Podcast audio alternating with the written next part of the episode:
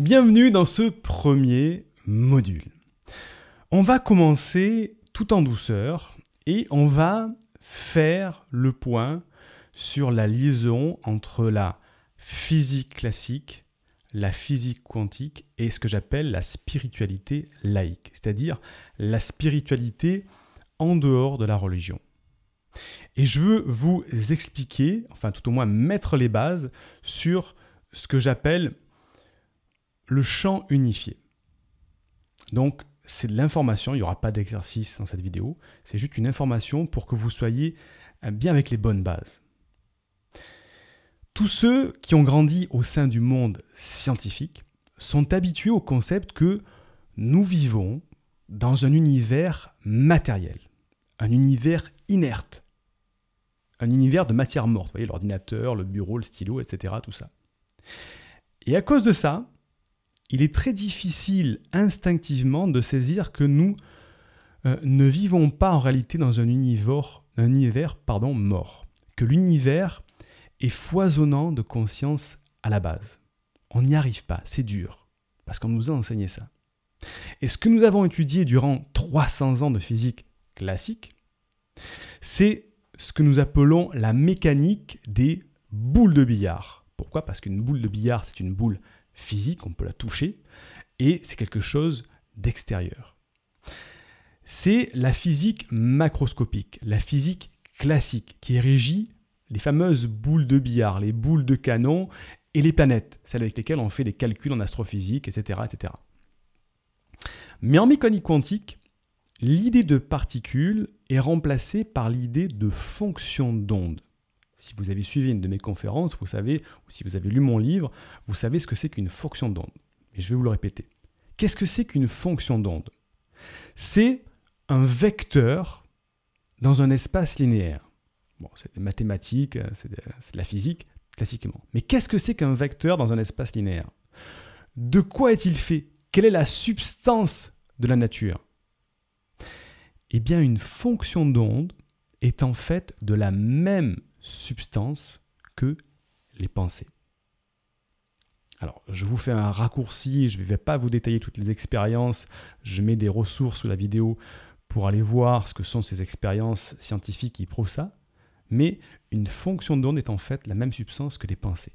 Nous vivons vraiment dans un univers fait de pensées, un univers conceptuel. La mécanique quantique est la manifestation d'informations, la manifestation de potentiel, d'ondes d'information, d'ondes d'électrons potentiels. Et le mot potentiel est important. C'est pas le mot électron, mais le mot potentiel électron. Parce qu'il est potentiellement là, mais il n'est pas là en fait. Vous devez vous poser la question des ondes de quoi? Est, de quoi il parle Quel est le champ qui ondule? Est-ce qu'il parle de l'océan il, parle de la, il parle de la mer? Non.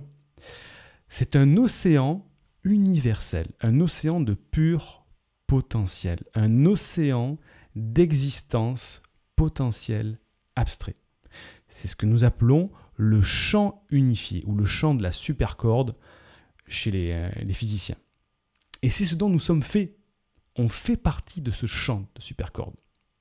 Et plus la physique classique a essayé de saisir la réalité physique pour comprendre de quoi elle est vraiment faite, aller de plus en plus petit, de plus en plus petit, atomes, neutrons, tout ça, plus elle a cherché quels sont les blocs fondamentaux de la vie, à la base de tout, et eh bien à chaque fois, la vie, l'univers, mais eh qu'est-ce qui se passe? Il vous glisse entre les doigts.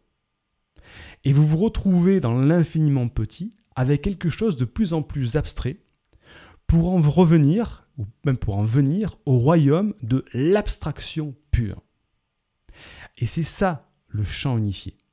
Du pur potentiel abstrait, du pur état d'être abstrait, de la pure conscience consciente d'elle-même. Vous voyez où je veux en venir euh, c'était euh, Erwin Schrödinger, la fameuse théorie de Schrödinger, pour ceux qui connaissent, avec la boîte et le chat à l'intérieur, qui est un physicien autrichien qui a été lauréat du prix Nobel de physique en 1933, qui disait La physique quantique révèle ainsi une unité fondamentale de l'univers.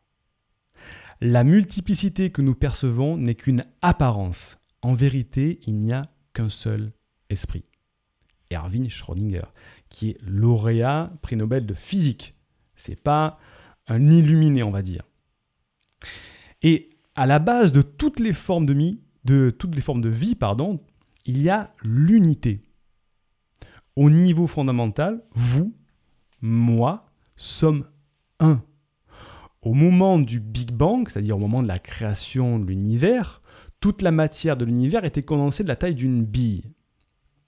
Ça, c'est pas des illuminés qui le disent, ce sont les calculs de la, de la, science, des astrophysiciens et des physiciens qui ont calculé qu'au niveau de la création de l'univers, si on, enlevait tout l'espace vide et qu'il y a dans chacun de nos objets, dans chacun de chaque chose que nous connaissons, il y a 99% de vide. Donc si on supprime ce vide, tout peut être condensé de la taille d'une bille, à l'origine du Big Bang. Eh bien, cette unité à la base de l'esprit et de la matière, c'est la conscience. Alors la conscience universelle est-elle créée par le cerveau? Eh bien, on peut se poser la question. Si notre conscience n'était pas le résultat d'interactions moléculaires et chimiques dans le cerveau, si c'était pas ça en fait.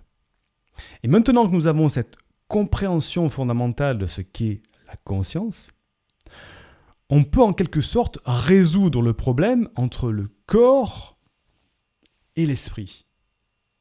Nous pouvons voir comment la conscience s'infiltre à travers notre corps pour devenir la conscience dont nous faisons l'expérience, que nous voyons et percevons avec nos sens. Il y a donc maintenant une fondation pour vraiment relier rigoureusement les neurosciences avec la physique quantique, la physique avec la spiritualité, la physique même avec la religion. Toutes les soi-disant particules de l'univers, les forces dans notre univers, tout dans notre univers, sont juste des ondulations sur cet océan d'existence. C'est le champ unifié. Et ce champ unifié est un champ non matériel. C'est en fin de compte le champ de la conscience. Et toutes nos consciences séparées, partout où il y a de la conscience, sont seulement des consciences par le fait que ma conscience et la vôtre sont finalement ce champ unifié. C'est une mise en abîme. Tout dans l'univers n'est rien d'autre que cela. Les planètes, les arbres, les gens, les animaux, nous sommes juste des ondes de vibration dans ce champ unifié qui est sous-jacent, qui est invisible, que nous ne voyons pas. Mais nous sommes unis dans notre essence, dans ce champ. Et en fin de compte, la compréhension qui émergera sera qu'il y a seulement une conscience dans cette planète.